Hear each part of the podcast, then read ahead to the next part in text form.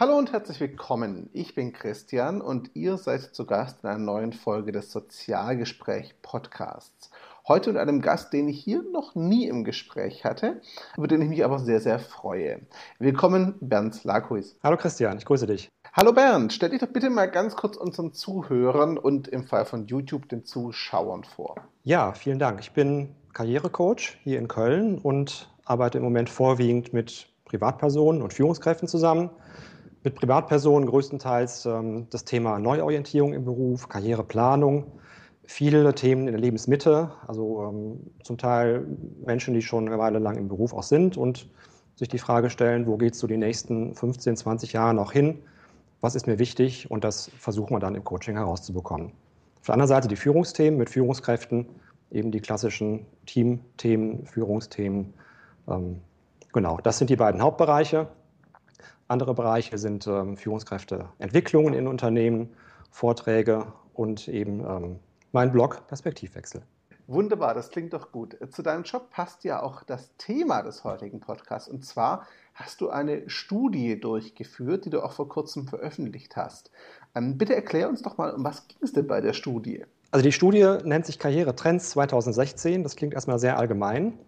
Und die ist aus einem sehr speziellen Gedanken entstanden. Und zwar habe ich ja, im letzten Jahr größtenteils gemerkt, dass viele Klienten zu mir kommen, die ganz gezielt den Wunsch haben, im Beruf kürzer zu treten.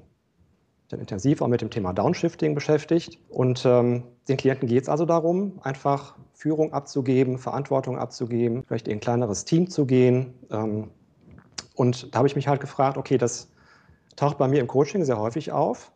Ähm, ist das vielleicht ein gesellschaftlicher Trend? Ist das eine Idee, die, die viele im Kopf haben, die viele gerne realisieren würden? Und das ist eben ein Aspekt dieser Karrierestudie. Drumherum wollte ich wissen, wie zufrieden sind einfach die Deutschen heute in ihrem Beruf, weil auch da merken wir ja so in den letzten Monaten und eigentlich Jahren so dieses Thema Burnout, ähm, Work-Life-Balance, ähm, psychische Erkrankungen am Arbeitsplatz. Alles das sind ja Themen, die, die sehr stark zugenommen haben, wo es auch viele Studien gibt, ähm, von Krankenkassen, von allen möglichen auch, die ja sehr stark zeigen, dass die Arbeitswelt sich im Moment stark verändert, ähm, dass in vielen Bereichen sicherlich der Stress auch zunimmt. Und das war eben auch ein Aspekt der Studie, ähm, zu befragen in der breiten Bevölkerung, in der Masse, wie zufrieden sind sie im Beruf. Ähm, was bedeutet für sie auch Karriere? Weil auch das ist ein Punkt, den ich eben ganz stark im Karrierecoaching feststelle, dass so dieses ähm, Klettern auf der Karriereleiter, Macht, Status, Einfluss, dass das vielen heute nicht mehr wichtig ist. Mhm sondern ganz eben andere Werte im Vordergrund stehen. Und das ist eben sehr beschränkter Blick innerhalb meiner Arbeit als Coach. Und meine Frage war einfach nach draußen hin, ist es ein Trend? Wie sieht das eine breitere Masse. Okay, dann würde ich sagen, steigen wir doch mal auf dieses Thema ein. Bevor wir aber in Details der Ergebnisse reingehen, ich bin ja bei Studien so ganz grundsätzlich immer so ein ganz klein wenig skeptisch, ne? frei dem Motto, was ich nicht selbst gefälscht habe, kann ich nicht glauben. Einfach mal die Frage zur Methodik. Mit wie vielen Leuten hast du denn gesprochen und wie hast du die Studie denn durchgeführt, so als Gefühl für unsere Zuhörer auch? Ich habe die Studie als Online-Befragung durchgeführt. Mhm. Ähm, insgesamt teilgenommen haben knapp 1500 also um genau zu sein 1478, aus ganz Deutschland. Habe natürlich die demografischen Daten mit abgefragt und man sieht ähm, schon, dass es ein ganz guter Schnitt auch über Deutschland hinweg ist, ähm, auch über verschiedene Altersgruppen hinweg. Ganz interessant, ähm, es ist gerade parallel eine Studie herausgekommen, die Forsa durchgeführt hat im Auftrag von Xing. Mhm. Und die kommt zu erstaunlich ähnlichen Ergebnissen, wenn nicht sogar zu gleichen Ergebnissen. Also manche Prozentzahlen, gerade was so die Zufriedenheit betrifft, was die Wechselbereitschaft im Job betrifft, ähm, sind da sehr nah beieinander. Okay, das heißt, äh, die Ergebnisse sind offensichtlich durchaus belastbar und valide. Genau, und ähm, wenn ich halt in die Ergebnisse reinschaue, auch in die, in die Einzeldaten reinsehe und eben bestimmte ähm, Zwischenzusammenhänge mir auch ansehe, ähm, macht es zumindest aus meiner Sicht insgesamt und auch verglichen eben mit der Wahrnehmung, die ich in der Öffentlichkeit habe, ähm, insgesamt so den Eindruck, dass, dass die Ergebnisse schon ähm, einen Trend zeigen und eine Aussage haben. Ja, also würde ich so unterschreiben, vielleicht für die Zuhörer, so auch als kleine Transparenzaussage. Ich habe an der Studie ja auch als Teilnehmer teilgenommen tatsächlich, also die Umfrage mit ausgefüllt äh, und kann aus meiner Sicht zumindest sagen, da waren jetzt keine tendenziösen oder irgendwelche suggerierenden Fragen dabei. Ähm, und das machte auf mich alles einen sehr validen Eindruck. Das ist ja auch der Grund, warum wir miteinander reden. Ähm, und von daher denke ich, sind die Ergebnisse so als erste Einschätzung auch für die Zuhörer durchaus aussagekräftig und haben eine Aussage, die man sich vielleicht mal anhören sollte. Und da genau einhakend, ähm, was ist denn aus deiner Sicht so die Kernaussage all dieser Ergebnisse? Du hast sie ausgewertet. Äh, wenn ich mir die Aufbereitung anschaue, war das wahrscheinlich eine Menge Arbeit, würde ich jetzt mal vermuten. Ähm, was kam denn für dich so als, als Tenor raus? Also es sind verschiedene Punkte, die mich zum Teil auch sehr überrascht haben. Zum einen eine sehr hohe Zufriedenheit im Beruf. Also konkret gefragt habe ich nach der Zufriedenheit der beruflichen Entwicklung ähm, der letzten drei Jahre. Und mhm. das ist eine, eine Sechser-Skala von äh, Stimme gar nicht zu bis Stimme voll zu. Und 72 Prozent sagen, dass sie, ich sag mal, von mittelzufrieden bis sehr zufrieden sind. Ich glaube, die Hälfte sagt sogar, dass sie sehr oder höchst zufrieden sind. Und das ist ein Ergebnis, was mich sehr überrascht hat, zum einen. Ähm, was mich aber noch mehr überrascht hat, ist das Ergebnis in Kombination mit einer relativ hohen Wechselmotivation. Okay. Ja, also jeder Dritte sagt, ja, für 2016 gefragt nach den, was, was wünschen Sie sich für Ihre Karriere, für die berufliche Entwicklung in den nächsten zwölf Monaten, sagt jeder Dritte, mit hoher oder sehr hoher Wahrscheinlichkeit werde ich meinen Arbeitgeber wechseln. 29 Prozent okay. sagen, also auch fast jeder Dritte, sagen, ich wünsche mir im nächsten Jahr eine neue Position im Unternehmen. Ja, also da scheint sehr viel Bewegung im Markt zu sein. Darf ich da gerade mal einhaken, weil ähm, diese Wechselbereitschaft, sage ich mal, ist ja jetzt was, das man so latent auch als Gefühl oder als Wahrnehmung immer so mitbringt, das mal in Zahlen bestellt zu sehen, ist, finde ich, ganz spannend. Noch spannender wäre für mich aber, hast du auch da Aussagen über die Motivation für diese Wechselbereitschaft? Das war keine konkrete Frage. Warum wollen Sie wechseln? Ähm, mhm. Ich würde es aber verbinden mit dem Thema, was verbinden Sie heute mit Karriere, beziehungsweise was sind die Karriereziele fürs nächste Jahr? Mhm. Und das oberste Karriereziel ist neues Lernen. Und das zieht sich im Grunde so wie so ein, wie so ein roter Faden durch die Ergebnisse durch. Ähm, das Thema fachliche Entwicklung ähm, im Vergleich zu persönlicher Entwicklung, auch das war eine Frage. Die persönliche Entwicklung wird als stärker wahrgenommen als die fachliche. Und daraus ist mein Rückschluss gewesen, dass einfach da fachlich, glaube ich, die, die Angestellten in Deutschland ähm, so ein bisschen Nachholbedarf haben und sich auch einfach mehr, mehr Input und mehr Fachliches wünschen. Stärker wahrgenommen heißt in dem Fall als stärker bewertet, als, als Priorität. Genau, ja. Also die konkrete Frage ist, was, was wünschen Sie sich für die nächsten zwölf Monate in Ihrer Karriere?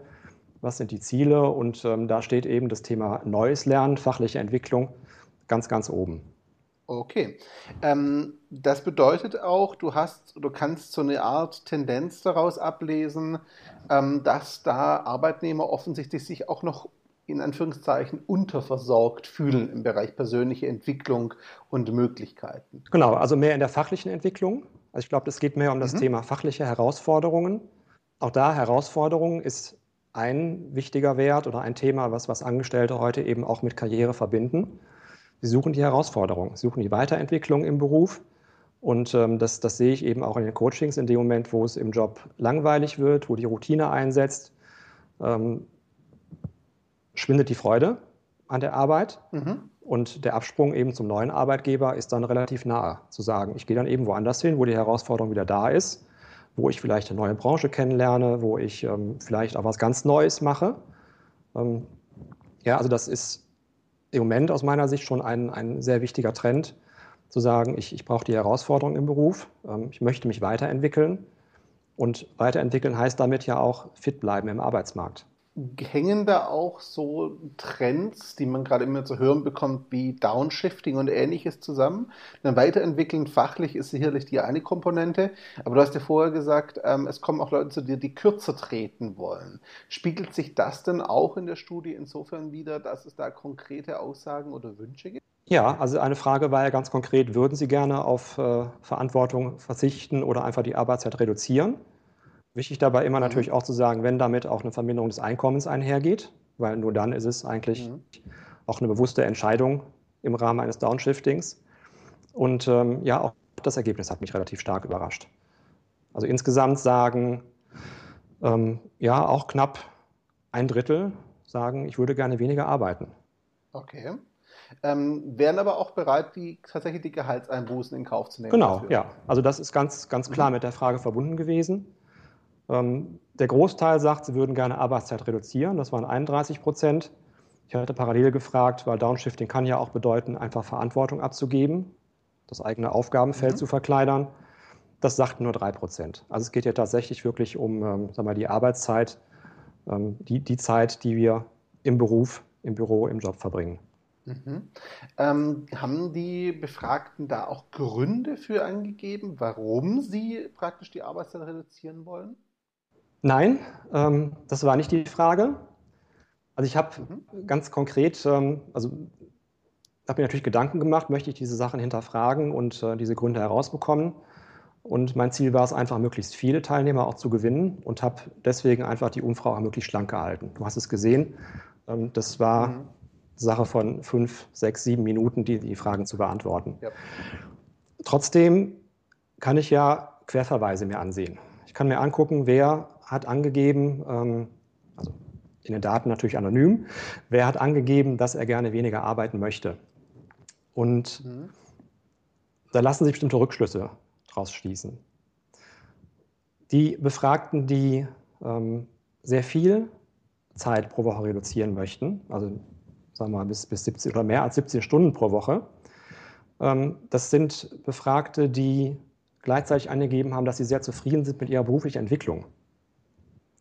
Und es sind überwiegend Männer im Alter über 50 Jahren. Ja, also das, das finde ich ganz spannend, eben solche Aussagen mit, mit den demografischen Merkmalen zu verbinden. Und mhm. das wäre jetzt für mich so der typische Fall, ähm, da hat jemand eine gute Karriere gemacht, vielleicht auch relativ hohes Einkommensniveau inzwischen, ähm, ist jenseits der 50 und sagt sich, okay, ich habe im Grunde mein, mein Arbeitsleben gelebt, ich bereite mich vielleicht jetzt eben auch mit der Reduzierung der Arbeitszeit ganz konkret auf den Ruhestand vor Ruhestand, auf die Rente vor. Mhm. Also sprich, die Tendenz, die man herauslesen könnte oder ableiten kann aus so einer Verknüpfungen, wäre zu sagen, dieses Zurücktreten kommt eher so, ich sage jetzt mal, im letzten Drittel der Arbeitsphase mehr oder weniger zum Tragen aktuell. Genau, also das, das Durchschnittsalter derer, die gesagt haben, ich würde gerne ein bisschen kürzer treten, ähm, das liegt über dem Durchschnittsalter der, der Gesamtstudie. Vielleicht auch ganz interessant, mhm. wenn ich mir die angucke, weil das war die Mehrheit, die gesagt haben, ich würde gerne bis zu acht Stunden pro Woche weniger arbeiten. Das waren 21 Prozent, also knapp jeder Fünfte. Ähm, da ist es so, dass das alles Teilnehmer waren, die überdurchschnittlich unzufrieden mit ihrer Entwicklung im Beruf sind. Ja, also so tendenziell eher die, die Frustrierten. Ähm, parallel habe ich ja auch die Karrieretypen abgefragt und ein Karrieretyp habe ich den Lebenslustigen genannt. Ja, und da ist eben auch ganz auffällig, die, die sagen, ich würde gerne bis zu acht Stunden weniger arbeiten, die schneiden extrem hoch ab und, und bezeichnen sich eben so als, als lebenslustiger, als Lebemann. Und das mhm. sehe ich eben auch in den Coachings, dass ähm, die, die konkret downshiften wollen, dass die einfach erkannt haben, Arbeit ist nicht alles und mir sind andere Dinge im Leben auch ganz, ganz wichtig. Und ähm, das ist jetzt für mich eben der Weg, das zu realisieren. Und das zeigt sich auch in den Ergebnissen der Umfrage. Jetzt hattest du natürlich auch Teilnehmer, die dieser sogenannten und viel beschriebenen Generation Y oder Z zuzuordnen mhm. sind. Ähm, gab es denn in dieser Altersgruppe Ergebnisse, die dich entweder überrascht haben und oder diese klassischen Klischees tatsächlich bestätigen? Beides. Okay. Überrascht hat mich das Thema Sicherheit. Und zwar ähm, gibt es in der Studie zwei, zwei Punkte, wo es darum ging, ähm, also zum einen, es gibt einen Karrieretyp, sicherheitsorientierter. Ähm, der Karrieretyp ist relativ unwichtig. Ja, also taucht in einer, in einer Rangfolge relativ weit unten auf. Ähm, also mhm. viele Angestellte sagen, sie, sie betrachten sich eben nicht als sicherheitsorientiert in ihrer Karriere. Das fand ich nicht überraschend, aber wenn ich mal angucke, ähm, wenn ich in den Sicherheitsorientierten reingehe, und ähm, den, den separat betrachte, dann sind es eben gerade die jüngeren Teilnehmer gewesen, die gesagt haben, ja, als, ich sehe mich besonders als sicherheitsorientiert.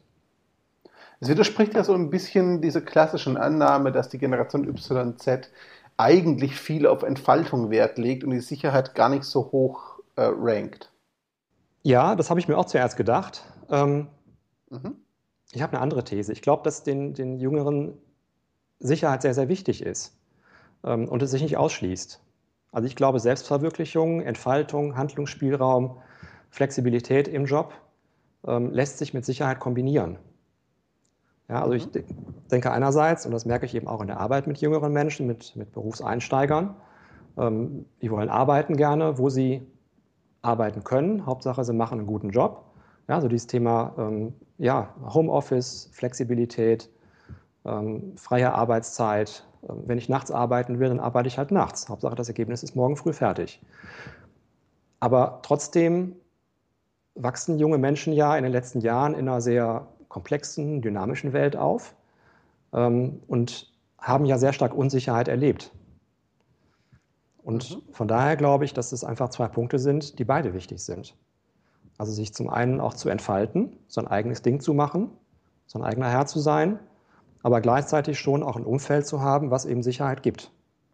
Und das finde ich für die, ähm, die Frage, wie muss auch Führung später aussehen, was sind Führungsstile für die, für die Arbeit der, der Zukunft, ähm, glaube ich, muss eben Führung genau das gewährleisten. Ja, sie muss einerseits eben Handlungsspielräume und, und Freiheiten gewährleisten und erlauben, andererseits aber auch Sicherheit geben. Ja, und ich stelle mir das eben so vor, wie ich sage mal, die zwei Leitplanken ähm, so an der Straße und die Führungskraft ist halt in der Aufgabe, diese Leitplanken äh, mehr oder weniger eng oder breit zu setzen. Aber wichtig ist, dass es diese Leitplanken gibt. Das bringt mich so ein bisschen natürlich zur nächsten Frage. Ich meine, du hast das eine Menge Ergebnisse ausgewertet und es gibt ja schon verschiedene Artikel zur Studie. Ich meine, T3N hat das hier auch mhm. aufgegriffen, genau. wenn ich richtig liege. Ähm, du hast ja auch drüber geschrieben. Ähm, was ist denn für dich so, im Neudeutsch wird es Takeaway heißen? Also sprich, was sind die, so die Lernerfahrungen, was ziehst du daraus für Schlüsse, die jetzt vielleicht für Arbeitnehmer, aber auch für Unternehmer oder Führungskräfte, du hast gerade schon durchklingen lassen, relevant sein könnten? Also zum einen ist es aus Unternehmenssicht das Thema Mitarbeiterbindung, was aus meiner Sicht eben bei dieser extrem hohen Wechselbereitschaft immer wichtiger wird. Meine Diskussion um den Fachkräftemangel in bestimmten Regionen und Branchen, die, die kennen wir alle aus den letzten Monaten oder sogar Jahren inzwischen. Mhm kann man halten, was man, was man davon will. Ich habe da eine sehr, sehr, sehr eigene und spezielle Meinung und glaube nämlich, dass es diesen Fachkräftemangel in der Form gar nicht gibt. Da wäre ich bei dir. Ne, sondern im Grunde, dass es eher ein äh, Mismatching ist zwischen äh, Recruiting und Bewerbern. Mhm. Aber trotzdem, die Bewegung ist da, die Wechselbereitschaft ist hoch. Ähm, viele andere Studien, ich meine, die, die berühmte Gallup-Studie zeigt jedes Jahr, dass die Identifikation mit dem Arbeitgeber immer weiter nach unten sinkt. Ähm, mhm.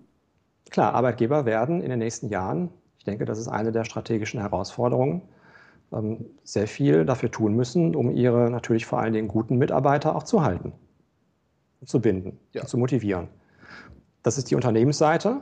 Ähm, auf der anderen Seite natürlich die, die Angestellten selbst, die ähm, wechseln werden. Jeder Fünfte sagt in der Studie auch, dass er 2016 plant, in die Selbstständigkeit zu gehen. Ähm, auch ein hoher Wert, wie ich finde. Das heißt, wenn man die mal zusammennimmt, dann heißt das, dass irgendwie, wenn man mal annimmt, dass die auch additiv zusammengehören, ähm, wir, die, die den Arbeitgeber wechseln und die sich selbstständig machen werden, das sind irgendwie 50 Prozent der Teilnehmer werden in diesem Jahr ihre Kündigung irgendwie aussprechen, egal was sie danach tun. Und mhm. das fällt mir halt auch im, im Karrierecoaching auf, ähm, dass sich viele zu wenig Gedanken machen, wo passe ich wirklich hin, was ist das Richtige für mich was ist mir wirklich wichtig im Beruf. Ja, ja. das Bewusstsein entwickeln, was, was sind meine Werte, was, was brauche ich vielleicht auch beim nächsten Arbeitgeber, damit es mir da gut geht, damit ich mich da fachlich weiterentwickeln kann. Und das sehe ich eben auf der, auf der Arbeitnehmerseite auch als, als starke Herausforderung, sich dessen bewusst zu werden und eben ganz konkret diesen Wechsel auch gezielt äh, zu vollziehen. Äh, Siehst du eine Möglichkeit mit den Ergebnissen deiner Studie, auch mit Ergebnissen anderer Studien, tatsächlich diesen äh, notwendigen Wechsel zu beschleunigen, beziehungsweise andersrum gefragt, was könnten jetzt Zuhörer, die in Unternehmen unterwegs sind, egal in welcher Position, dafür tun, dass ihr Arbeitgeber, ihr Unternehmen vielleicht da ein bisschen offener wird und die Zeichen der Zeit rechtzeitig erkennt? Ja, Zeichen der Zeit erkennen ist natürlich wichtig. Ähm, manchmal habe ich den Eindruck, dass wir aber auch erwarten, dass es zu schnell gehen muss. Also, mhm. wer wer sich in Unternehmen auskennt, und ich sehe eben auch als Berater einige Unternehmen von innen, ähm, und ich verfolge natürlich auch sehr interessiert so dieses Thema Arbeiten 4.0, Industrie 4.0, New Work. Ähm, da gibt es sicherlich so ein paar Vorzeigeunternehmen, die das toll machen, die damit auch sehr erfolgreich sind. Aber wenn wir da mal ehrlich sind, ähm, sieht es in ganz, ganz vielen Unternehmen und gerade in den großen Konzernen, sicherlich aber auch in vielen mittelständischen ähm, vielleicht familiengeführten Unternehmen heute noch ganz, ganz anders aus. Ja. Ja, also ähm, das demokratische Unternehmen, wo die Führungskraft vom Mitarbeiter gewählt wird, das mag ein guter Ansatz sein, ähm, aber ich glaube, die Erwartung dahinter, dass eben übermorgen oder im besten Fall sogar morgen jedes Unternehmen das mal eben einführt und alle Mitarbeiter ähm, viel gut happy sind, ich glaube, dass das eine falsche Erwartungshaltung ist. Das dauert. Ne? Unternehmen gehen eben bestimmte, gehen über bestimmte ähm, Stufen der Entwicklung und die Stufen müssen sie nehmen. Ja, ich denke auch, da treffen einfach zum Teil auch Kulturen und Erwartungen aufeinander. Ähm, und äh, ich glaube, wir wissen es beide aus Erfahrung, ähm, wenn uns selbst ein Unternehmen in der Geschäftsführung sich entscheiden sollte, diese Veränderung jetzt einzuführen, hat das noch lange nichts mit der Haltung und äh, der, der, Kultur der Menschen zu tun im Unternehmen. Richtig, das zum einen. Und ähm, das andere Thema ist natürlich auch, dass es dann auch ganz, ganz viele Mitarbeiter in Unternehmen gibt, ähm, die mit dieser Kultur auch nichts anfangen können, die dadurch ja, einfach auch klar. verjagt und verschreckt werden. Ja, also wenn wir uns die, die, die Vorzeigeunternehmen angucken und ähm, oder den, den Blick Richtung, Richtung Semco werfen, was ja auch so ein seit, seit vielen Jahren im Grunde Vorzeigebeispiel für, für demokratisches ähm, Management ist, da sitzen halt heute dann nur noch Mitarbeiter, und das ist einfach ein langer Prozess auch, ähm, die genau diese Werte haben und diese Haltung haben.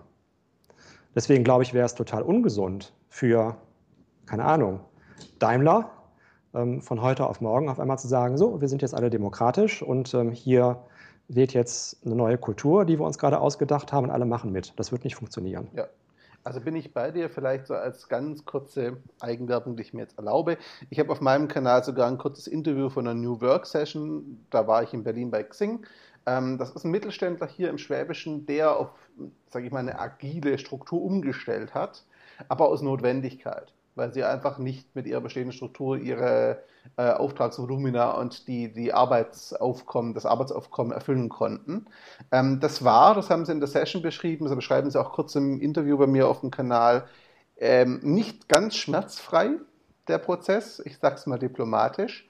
Ähm, sie haben es aber geschafft, aber das ist genau das, was du sagst, die haben sich halt dafür auch Zeit gelassen und sie hatten auch einen ziemlich großen Leidensdruck dahinter und Notwendigkeit dahinter genau das fehlt halt auch bei den großen Unternehmen, denke ich, bei vielen Unternehmen. Die haben einfach noch nicht die Notwendigkeit dafür. Genau, aber trotzdem, und dann nochmal der Schlenker vielleicht zur Studie, ähm, mhm. trotzdem sehe ich da durchaus positive Effekte auch oder, oder positive Tendenzen. Mhm. Ähm, ich habe ja auch gefragt, was, was bedeutet denn Karriere für Sie heute? Weil ich da eben auch im Coaching ein ganz starkes Umdenken feststelle. Und das Ergebnis hat mich eben nicht verwundert. Ja, ganz oben stehen solche Werte wie Selbstverwirklichung, Herausforderung und Anerkennung. Das mhm. sind die Top 3. Und ähm, Macht, Status, Einfluss, Wettbewerb. Ähm, und das sind ja eigentlich so, so Kernbegriffe, ich sage mal, für auch ein Management von vielleicht vor 10, 15 Jahren. Mhm. Ja, wie schaffe ich es nach oben? Was heißt Karriere? Ja, mächtig sein, im Wettbewerb mit anderen. Ähm, Ellenbogen. Und da merke ich schon, dass ähm, auch in der Arbeit mit mit Führungskräften zwischen 40 und 50, dass da schon sehr starkes Umdenken vorhanden ist. Mhm. Und das sind für mich aber auch alles Zeichen und Signale, dass es eben in die Richtung geht, ähm, die wir vielleicht heute mit New Work verbinden, in einem Zielzustand. Ja. ja das sind ja alles Werte, die eben dazu, zu diesem System, zu diesem Bild passen. Also du meinst, die Veränderung äh, ist schon im Gange, nur die Geschwindigkeit ist nicht das, was man vielleicht auch unrealistischerweise manche davon erwartet. Genau, die Geschwindigkeit ist nicht da. Ähm, wie gesagt, ich glaube, sie, sie muss auch gar nicht so stark da mhm. sein. Ähm, ich glaube, dass das auch was mit, mit Zyklen im Top-Management zu tun hat. Ja, also meine Erfahrung ist ganz klar die, dass, dass schon die Unternehmenskultur durchs Top-Management geprägt wird. Ja. ja. Der Fisch stinkt vom Kopf, so ist es nun mal. Und ich glaube einfach daran, und das ist auch so ein bisschen natürlich meine Hoffnung, dass wenn sich da einfach auch eine gewisse Generationenwandel im Top-Management vollzieht, die eben heute auch andere Werte haben. Ja, und spätestens, wenn wir uns vorstellen, die, die Generation Y kommt oben im Top-Management an, dann ähm, wird sich damit aus meiner Sicht ganz natürlich auch eine Unternehmenskultur verändern. Ja. Ja gut, Generation Y heißt nicht unbedingt andere Haltung. Ich meine, ich kenne in dem Alter, das Generation Y zugesprochen wird, schon auch sehr, sehr konservative Mitarbeiter, ähm, die, glaube ich, da nicht zu ändern würden. Aber grundsätzlich wird es natürlich schon so eine Art Haltungswandel geben im Laufe der Jahre. So, als abschließende Frage in die Richtung, Bernd. Ähm, wenn man sich jetzt die Studie anschauen wollen würde. Wem würdest du denn im Blick in diese Studie empfehlen? Ich meine, klar, du hast Interesse daran, dass möglichst viele das lesen, aber welche Menschen, welche Arbeitnehmer, in welchen Positionen auch vielleicht, ähm, haben aus deiner Sicht am meisten Nutzen davon, wenn sie sich Zeit nehmen und die Studie und die Ergebnisse tatsächlich lesen? Also ich denke aus Unternehmenssicht ähm, sicherlich, mhm. ja, vielleicht sogar Führungskräfte in der Breite. Ähm, ganz klar natürlich auch HR-Bereiche, ähm, Personalleiter, Mitarbeiter HR. Ähm, ich denke, dass die Studie wichtig ist, auch um ähm, Informationen mhm. zu bekommen über vielleicht auch Recruiting-Trends, ähm, weil ja eben daraus auch klar wird, was, was ist ja. deutschen Angestellten heute wichtig. Ne? Womit was, was verbinden sie mit Karriere? Was, was erwarten sie vielleicht mhm. auch im Job von ihrem Arbeitgeber? Auf der anderen Seite, ja, jedem interessierten Angestellten sicherlich auch Selbstständige, für die die Studie oder die Ergebnisse interessant sind. Ähm, ich habe es aufbereitet. Wer möchte, mhm. du hast es gerade schon gesagt, es gibt schon einen Artikel im Blog ähm, über die Studie, einen ersten. Es wird noch ein oder zwei weitere geben. Ich werde sicherlich auch mal wieder die Studie auch als Aufhänger nutzen, um, um darüber auch zu schreiben. Ähm, ansonsten yep. gibt es, und die Datei hast du auch schon, eine kleine Präsentation über die, die Ergebnisse, die aufbereitet sind. Ähm, wer mag, schreibt mir einfach eine kurze Mail und äh, ich schicke ihm gern die Unterlagen zu. Genau, und auf YouTube für alle reinen Podcast-Hörer in der Videoversion dieses Interviews hier gibt es auch schon erste Screenshots und Auszüge aus dieser Präsentation, ähm, die, die hinter diese Audiospur gelegt sind einfach. Das heißt, eine kleine Sneak Peek gibt es da und die vollständige Version dann einfach bei Bernd am besten abfragen. Bernd, zum Abschluss erstmal ganz, ganz großes Danke für deine Zeit, dass du dir die Zeit genommen hast, hier mit mir zu sprechen und uns einen kleinen Einblick zu geben. Und wie immer die große Bitte, sag unseren Zuhörern doch bitte noch und Zuschauern natürlich auch, wo sie dich finden können und wie man am besten mit dir Kontakt aufnimmt. Ja, sehr gerne, Christian. Ähm, Interessenten finden mich meiner Homepage unter bernd-slagruis.de oder auf Twitter unter Coach Köln. Mhm. Ja, ich freue mich über Feedback. Wer auch immer Anregungen hat, Ideen hat oder Fragen hat, soll mir einfach schreiben oder mich kurz anrufen. Wunderbar. Nochmal, Bernd, dir ganz herzlichen Dank und euch, liebe Zuhörer, liebe Zuschauer, danke für eure Zeit und Aufmerksamkeit. Die Links zu Bernd und noch eine Textversion der Studieneinschätzung, vielleicht der Kernaussagen begleitend zu diesem Interview findet ihr auf lebenskarriere.com. Die Links auch in der Video- bzw. Podcast-Beschreibung. In diesem Sinne, euch allen, auch Bernd, nochmal herzlichen Dank und bis zum nächsten Mal. Ciao zusammen.